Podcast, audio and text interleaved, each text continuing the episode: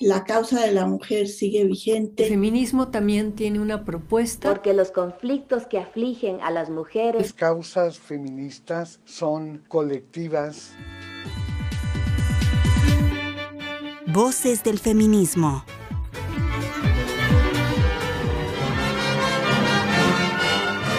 Los maestros cobraron gran importancia porque fue la forma en que el general Cárdenas estuvo más cerca de, de los campesinos a través de los maestros rurales.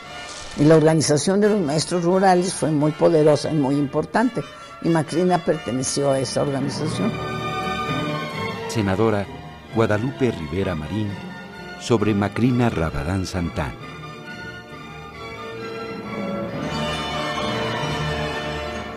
Hizo estudios de primaria en su pueblo natal.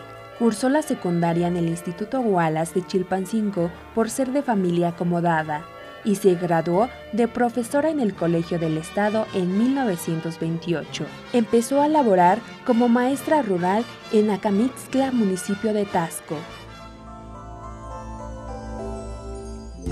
En 1940, el general Alberto F. Berber, gobernador constitucional del estado, la comisionó para tomar la palabra en Iguala ante el general Manuel Ávila Camacho como representante de las mujeres campesinas. Su habilidad verbal impresionó al general y la invitó como oradora oficial de su campaña presidencial. A finales de 1948 se sumó a las filas del Partido Popular de Guerrero.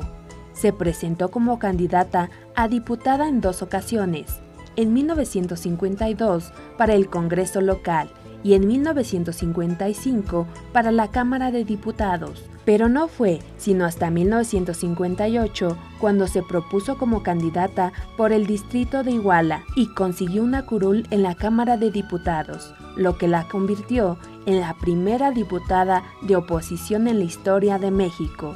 Falleció en Cuetzala, su pueblo natal, el 21 de febrero de 2000 a los 90 años de edad. Macrina Rabadán Santana en Voces del Feminismo.